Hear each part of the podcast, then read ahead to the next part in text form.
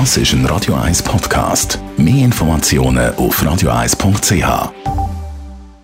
Die Morgenkolumne auf Radio 1 präsentiert vom Grand Casino Baden. Grand Casino Baden.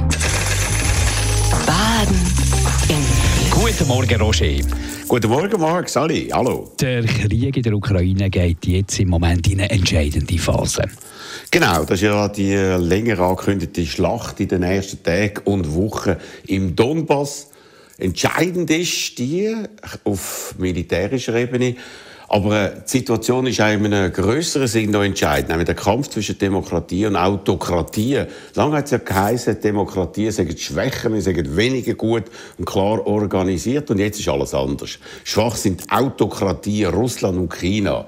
Russland, die Armee ist entzaubert, keine moderne Logistik, keine richtige Motivation, viel Verlust. Der Westen ist mehr geeint als vorher. Noch vor kurzem hat Emmanuel Macron gesagt, NATO sei Hirntod und der Donald Trump hat dort sogar austreten und der Putin hat darauf in einer zweiten Trump-Amtszeit gesetzt. Jetzt handelt aber die NATO mit jeder Woche mehr mit schweren Waffenlieferungen in einem Stellvertreterkrieg, in dem die NATO nicht direkt eintreten kann, weil auf der anderen Seite Atommacht steht, die offen mit dem Einsatz von diesen Waffen droht. Parallel China, der Ausgangspunkt von Corona, dort hat es ja die Null-Toleranz-Politik gegeben, die war sehr lange sehr erfolgreich. Gewesen. Es ist unter unglaublichen Eingriff durchgesetzt worden, wo in Demokratien undenkbar wären. Jetzt aber steht China ganz schlecht da. In Shanghai 26 Millionen von Einwohnern seit Wochen im Lockdown. Grosse Teil, vor allem von der älteren Bevölkerung, sind nicht geimpft, haben keine Immunität.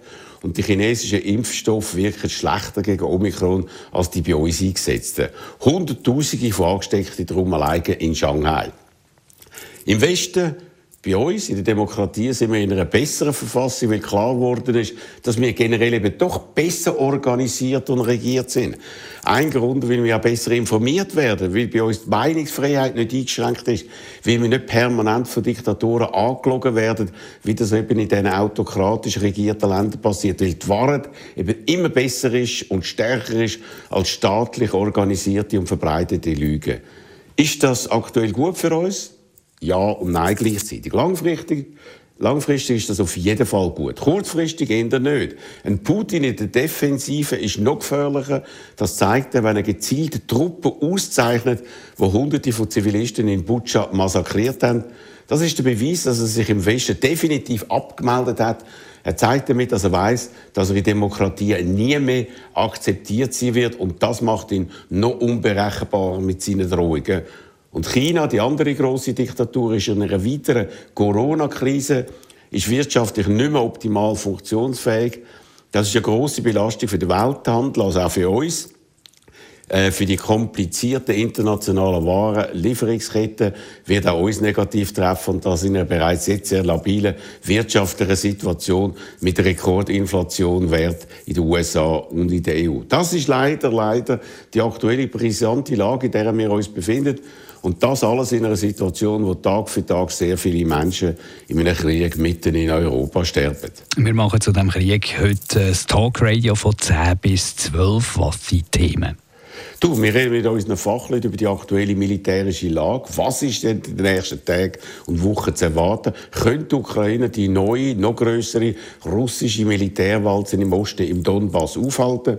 Was sind die Folgen für die Schweiz in Bezug auf Flüchtlinge und auf unsere neue politische Positionierung in diesem Konflikt, wo noch viel länger gehen wird, als man hoffen würde? Klar ist, nur wenn der Putin nicht gönnt, gibt es eine Lösung, mit der wir im Westen leben können, mit der in ganz Europa die Unsicherheit über die Zukunft nicht weiter ansteigt und wir endlich wieder zu einer gewissen Normalität zurückkehren können, auf die wir uns nach den unendlich langen zwei Corona-Jahren so sehr gesehen haben. Dazu mehr in unserem heutigen Tag reden, auf das ich sehr gespannt bin, ab der 10 exklusive immer bei Radio 1. Und morgen Kolumne von Roger Schawinski gibt es zum Nachlesen bei uns im Netz auf radio1.ch. Die Morgenkolumne auf Radio 1.